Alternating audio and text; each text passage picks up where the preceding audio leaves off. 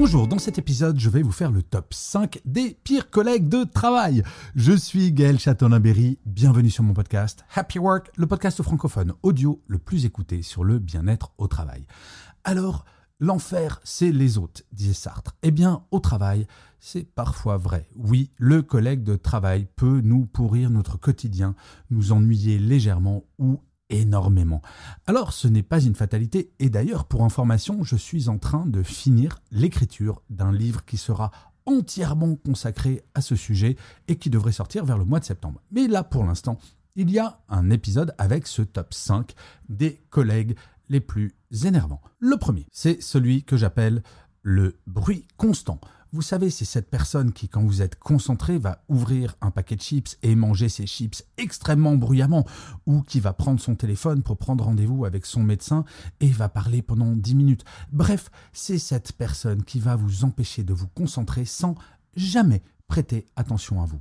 Alors, dans ce cas-là, vous savez, il y a une solution qui est très simple lui demander hyper gentiment en lui disant que je suis vraiment désolé, mais le fait que tu manges tes chips au bureau, cela m'empêche de me concentrer. Je sais que cela peut sembler ridicule, mais c'est un fait. En lui précisant pourquoi son attitude vous empêche de bien travailler, sans forcément dire c'est toi la mauvaise personne, eh bien cela pourra progresser. Au top 4 des pires collègues, l'éternel pessimiste. Oui, celui ou celle qui déprimerait une armée de clowns en permanence. La personne qui va dire systématiquement non, c'est pas possible. Non, ça marchera pas. Bref, la personne qui ne voit absolument rien de positif à tout. Il ne faut surtout pas confondre la personne qui est un éternel pessimiste avec quelqu'un qui a un esprit critique. Bien entendu, il est tout à fait possible dans certaines situations de dire ça, je pense que ça ne marchera pas. Par contre, là où cela devient problématique, c'est quand c'est systématique. Là encore, une seule solution, faire un tête-à-tête avec cette personne pour comprendre pourquoi elle a toujours cette attitude, pourquoi elle dit toujours non à tout. À partir du moment où vous comprendrez la mécanique et vous constaterez que bien souvent, si vous demandez à quelqu'un mais pourquoi est-ce que tu es aussi pessimiste sur tout, la personne n'aura pas véritablement de réponse, car fondamentalement, c'est une personne qui manque de confiance en elle, ou qui va préférer ne rien faire plutôt que de prendre le risque de se planter. Eh bien, en travaillant avec cette personne, vous pourrez l'accompagner pour que petit à petit, elle voit plus le verre à moitié plein que le verre à moitié vide. Au top 3 du collègue le pire, le volcan. Le collègue qui s'énerve en permanence. Quoi qu'on dise, quoi qu'on fasse, il n'a ou elle n'a qu'un seul mode de communication, l'énervement. Alors là, moi, c'est quelque chose qui me posait beaucoup de problèmes quand j'étais en entreprise. Les personnes qui ne savent pas parler calmement, même de sujets extrêmement difficiles. En fait, il faut toujours faire la différence entre la forme et le fond. Quelqu'un peut vous dire quelque chose d'extrêmement dur sans pour autant s'énerver. Eh bien, c'est exactement cela qu'il faut essayer de faire comprendre à ceux ou sept collègues. C'est que, ok, je comprends ce que tu me dis. Par contre, j'apprécierais vraiment que tu le dises de façon calme. Il est inutile que tu t'énerves, car je peux très bien comprendre cela sans que tu sois désagréable. En fait, ces personnes, encore une fois, sont très souvent des personnes peu sûres d'elles qui pensent qu'en s'énervant, elles vont paraître plus imposantes, ce qui est exactement l'inverse dans la réalité. Regardez chez nos amis les animaux. Le chien qui hurle le plus, c'est le chihuahua. Et vous me l'accorderez, un chihuahua, ce n'est pas extrêmement impressionnant. Vous remarquerez qu'un pitbull ou un rottweiler n'aboie que très rarement, uniquement quand il estime que c'est vraiment nécessaire. Bref, parlez calmement avec ce collègue et dites-lui que sur le fond, tout va bien. Par contre, sur la forme, il faudrait changer. Le top 2 des pires collègues, celui que j'appelle le passager clandestin. Vous savez, celui qui évite toujours de travailler, qui trouve toujours une bonne explication pour ne pas faire ce sur quoi il s'était engagé, c'est aussi le collègue qui arrive systématiquement en retard et qui va faire croire que c'est parce qu'il est débordé de travail qu'il ne peut pas arriver à l'heure.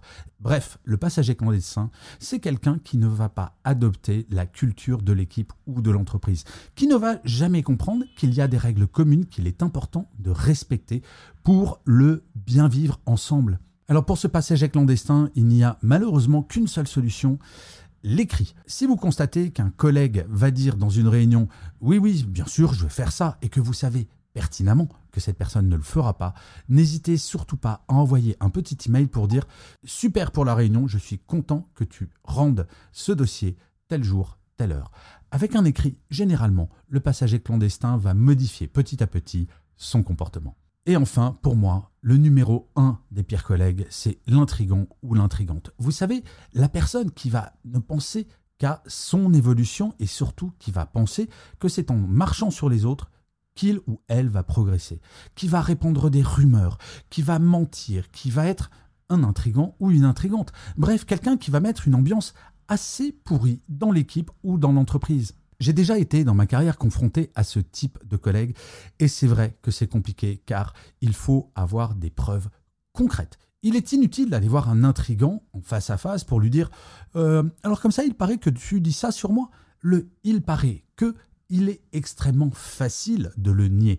Par contre, si vous arrivez à avoir des éléments très concrets, là, la confrontation calme, encore une fois, est extrêmement efficace. Allez voir un intrigant en disant Écoute, je viens de voir un email que tu as envoyé à tel collègue et qui parle de moi et de mon travail.